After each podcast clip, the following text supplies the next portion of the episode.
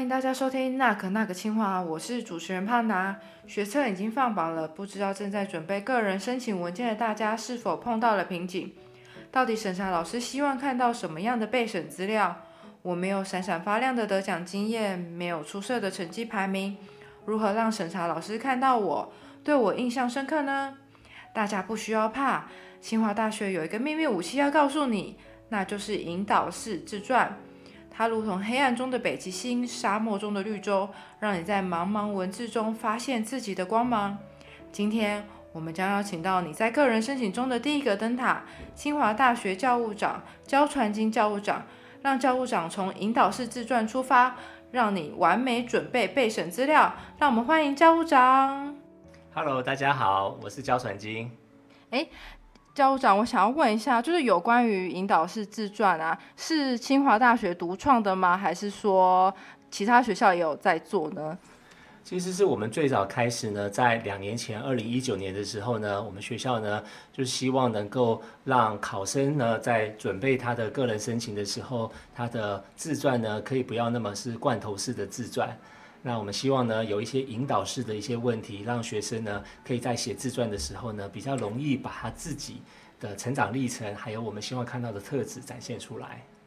嗯，我相信就是每一个学生，不管是你现在即将要申请，还是你已经申请过的人，还是你未来即将要申请，其实都常常会面对的时候说，不论是自传啊、个人的备审资料，都不知道该怎么写。那其实引导式自传可以帮助大家去传达，呃。就是提醒大家说，其实呃，审查老师他们会想要看学生的哪些特点。那我想要请教务长帮我们分享一下，说呃，以学系来说，以老师来说，他会特别希望看到申请的学生有哪些呃特长啊，特就是他的不论是专长，因为专长其实从考试或者从一些参赛都可以看得到，但是特质这件事情怎么可以透过引导式自传特别显示出来给这些老师们看呢？没有错，我们其实，在准备所谓的个人申请资料的时候呢，我们应该一定要用换位思考的方式，也就是想象一下你自己呢是审查委员，然后呢看了这么多的资料，要从当中呢选出最适合的学生，要给出一个不同的分数的范围。那要怎么样才能够让审查委员能够很快的了解你，然后知道你是这个系或这个学校想要的学生呢？那我们清华大学呢，当然是希望能够找积极进取、主动探索、有自我学习、自主学习，然后自我探索的这样子一个特质的的学生。那我们在准备这个所谓的引导式自传的时候呢，我们就设想了几个问题。那我们的引导式自传呢，有三个非常重要的问题。第一个就是对你而言，什么是有意义的？为什么？第二个问题是你最专长的能力是什么？你是如何培养及发展这项能力的呢？第三个呢，就是请分享一个你曾正面影响他人、解决冲突或对团体有贡献的活动或经验。那这些问题呢，事实上呢，我们在设想这个问题的时候呢，就是希望同学们在回答这些问题的同时，可以让我们看到。啊，这位同学呢，是不是真的有这样的刚才讲的自我探索啊，积极主动的这样的一种态度？因为我们知道，在大学里面呢，如果你具有这样的特质的话呢，那你一定可以呢，非常有效率的学习，在未来的四年当中呢，可以啊学到你想学的东西。因此呢，透过这种引导式自传，我们才容易更方便、更清楚的知道我们所要找的学生是不是具有这样的特质。那刚才教务长要讲到探索这件事情，其实现在就是呃，不论是高等教育，或是大学教育，或是从国小到国中，其实我们已经有别于过去纯粹的学科。其实我们一直在谈的一个关键的字，就是探究跟探索。那呃，像我们就知道，其实教务长就是您对于乌贼的研究，其实是非常的深入，而且是国际知名。那其实我们其实也很好奇，说这个缘起是怎么样发生的？那其实，呃，我觉得探究跟探索其实源于自己对某一件事情的好奇，或是原初的喜欢。那我想要请教务长跟我们分享，说你的这一个契机是怎么样的呢？嗯，其实我觉得刚才讲到一个关键字就是好奇。呃，凡是做科学研究或是做任何事情其实都需要有好奇心，特别是在做自然科学的研究，当然好奇心是一个最重要的因素。所以很很多人呢都会对某件事情好奇，但是事实上呢，就是除了你要有一个呃好奇心之外呢，你还要有长期的努力。所以呢，我常常讲一个故事啊，就是说很多人去完啊这个海参馆或是水族馆之后呢，都立志要成为海洋生物学家。但是最后一百个学生当中呢，大概只有一个人会成为海洋生物学家，因为大家在看完这个美丽的海洋生物的时候呢，都觉得当海洋生物学家真是太棒了。可是呢，真正你能够持之以恒，然后真正用心的去探索，最后成为海洋生物学家的人，其实并不多。不过呢，我觉得很多事情呢是。偶然与必然，也就是在很多的时候呢，你有一些偶然的契机，但是呢，你持续不断的努力的去做，那它将会成为你的这个人生当中的必然。所以用我自己作为例子啊，当然呃，主持人讲说我非常喜欢大海，对我的确是在很小的时候呢，我对大海都有一种呃很特别的一种感觉，看着海总觉得一切事情呢都非常的遥远，然后非常的开阔。那但是呢，我真正接触到，其实也是因为我在呃大学选填志愿的时候呢，我选择的去啊这个中山大学的海洋资源学系。这个系呢，主要就是要研究海洋相关的一些研究的领域，其中海洋生物是我最特别喜欢的。那这个环境当中呢，就是一个偶然，所以是当时我自己呢选择了要离我家很远，从台北到高雄去念书。那但是在那个环境当中呢，就培养了我对于啊大海的这个更多的知识还有热爱。那我就一直走下去，即便到我今天呢，虽然做的研究领域呢非常的广，还包含了其他的一些像视网膜啊等等这些神经科学的领域，但是我始终没有忘记当初我最热爱的一些海洋生物。所以我到目前为止呢，实验室都还有养了一群可爱的乌贼，可以让我们做一些非常有趣的乌贼的实验。好，那。大家听到就是教务长就是兴趣跟喜欢的起源啊，我现在来一个非常硬的一个题目。如果是教务长，他要用他这个喜欢跟好奇来写引导式自传的话，那请问第一题，对您而言什么是有意义的呢？那如果要勾连到你这个兴趣跟那个。喜好呢？我这个问题的确是蛮难的，他没有经过准备，那我就直接来回答。呃，我刚才讲说我是呃对海洋生物有兴趣，所以我其实是对海洋的热爱了。那我自己则是认为说，如果我真的要做一件有意义的事情的话，我一定要是能够跟人类社会有直接的关系。所以，如果我能够把海洋生物的知识或是海洋的一些保育的东西做好的话呢，或许我对这个人类或这个地球是有直接的帮助。所以我觉得一件事情的意义呢，当然是不同的人会有不同的价值判断。但是我总觉得，如果你可以把你自己想要做的事情呢，提升到一个比较高一点的层次，或者是可以影响的层次更大一点的话，那你自己的这个胸襟跟眼界就会比较开阔。那接呃，我们接下来想要问就是教务长。另外一个其实跟清华大学有相关，那我觉得也是跟探究跟学习也是很有关系的。其实清华大学它有一个很特别的东西，其实有也是有别于其他学校，就是我们其实已经呃深耕了有关于学院学士班，就是我们让学生进来的时候是进到院的学士班，不是直接分到系。那其实这个让大家不是一进来就是专学某一个系，而是。广就是宽广的学习各个学系有关于这个院的所有的呃有关于专业知识。那其实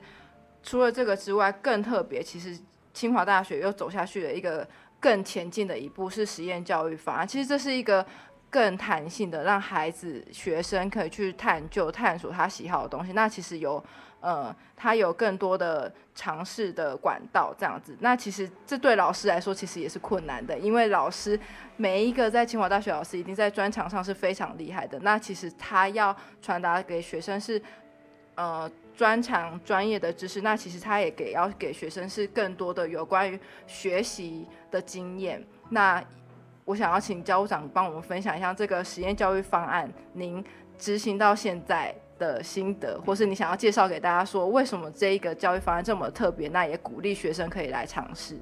对，实验教育方案的确是目前在国内是最先、最呃先进、最先进的一种呃学习的方式。那清华大学之所以会有实验教育方案，其实也是因为我们在特殊选材十岁计划，我们走的最前面。所以，当我们有一群非常不一样的学生进到学校之后呢，也让我们去思考说，怎么样能够改变我们学校的学习环境，让这些不同的。啊不同的资历、教育资历背景或不同的特殊专长的学生能够有所发挥。所以换句话说，就是如果把大学比喻成一个土壤的话呢，那我们希望呢，不是一般的种子可以在大学清华大学的土壤里面发芽，让一个很特殊的种子呢，在清华大学土壤当中呢，也因为有不同的养分或是水分或是空气等等的这些其他其他的因素，让它可以在。啊，清华大学能够发芽、长大，然后成长茁壮，所以我们希望呢，能够有一些不同的弹性的制度，让这些不同的学生学习。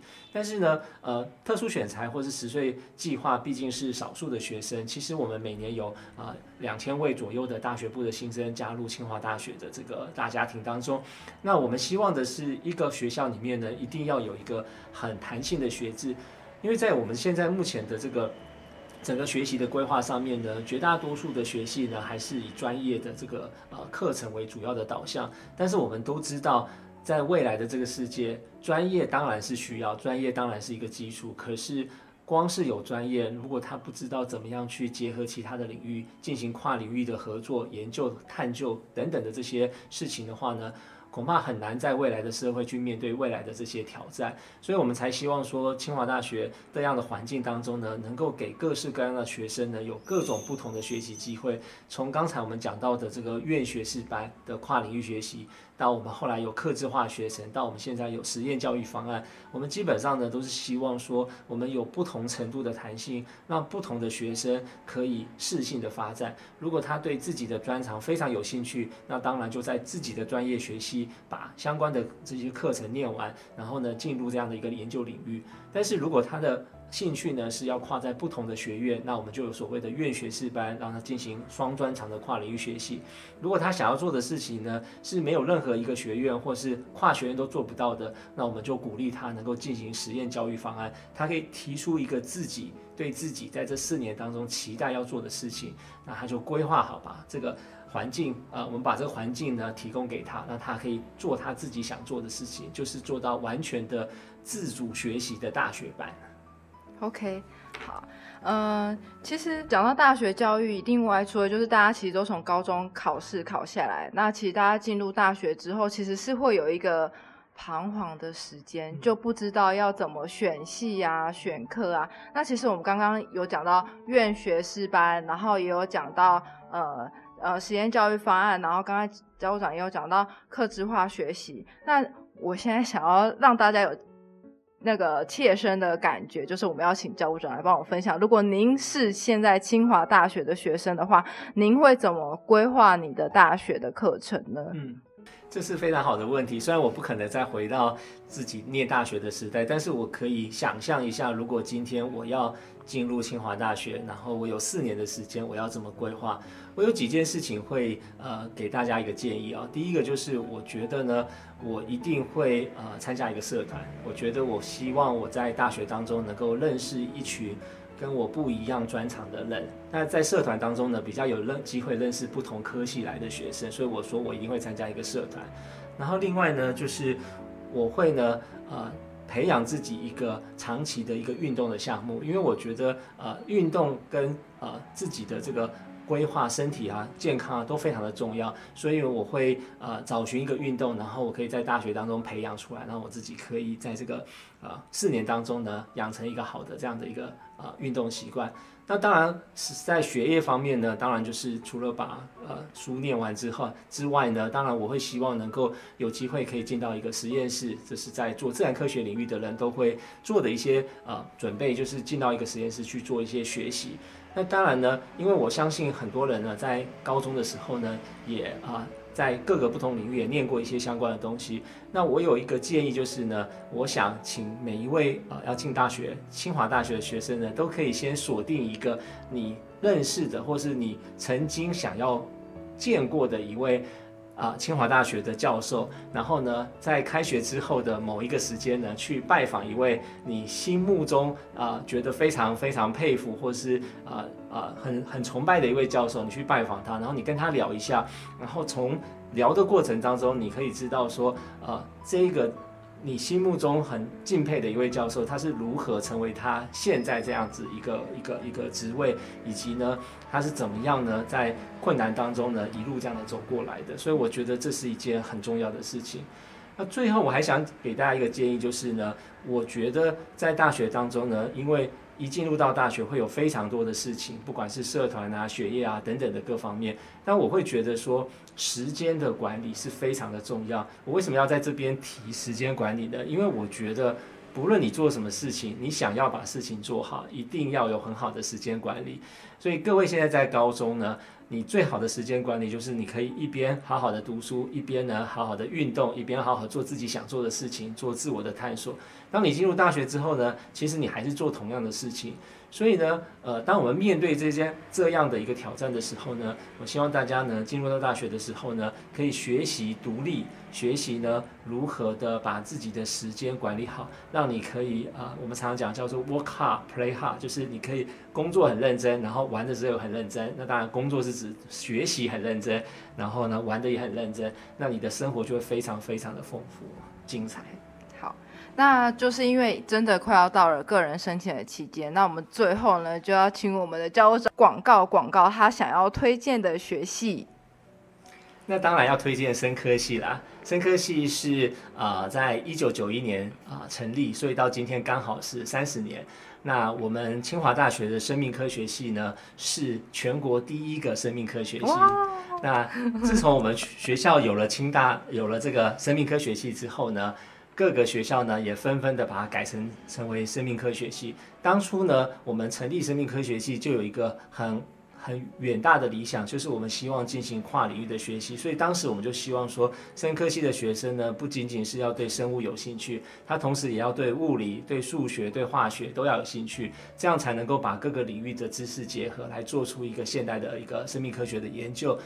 那我要推荐生命科学系呢，不仅仅是它是一个非常有趣的、非常重要的学系，那同时呢，是因为生生生科系的学习的范围呢，除了生命科学的相关的一些基础知识之外呢，因为在清华大学的生命科学系是有非常多的机会可以进行跨领域的学习跟研究，所以在这个地方呢，你不仅仅是你对生命科学的探索会非常非常的扎实，你同时呢，也有机会可以去接触其他的跟生命科学相关。关的领域，那这样子呢？你在呃，不管毕业之后呢，你要继续做生命科学的研究，或是从事生技领域相关的工作，或甚至呢，你做去做其他的工作呢，你都会有一个非常非常好的一个基础。那我们知道呢，在未来这个世界呢，一定是以人为本的世界，所以跟健康、跟医疗、跟生命有关的相关的议题或是产业都非常的重要，所以生命科学系绝对是大家的首选。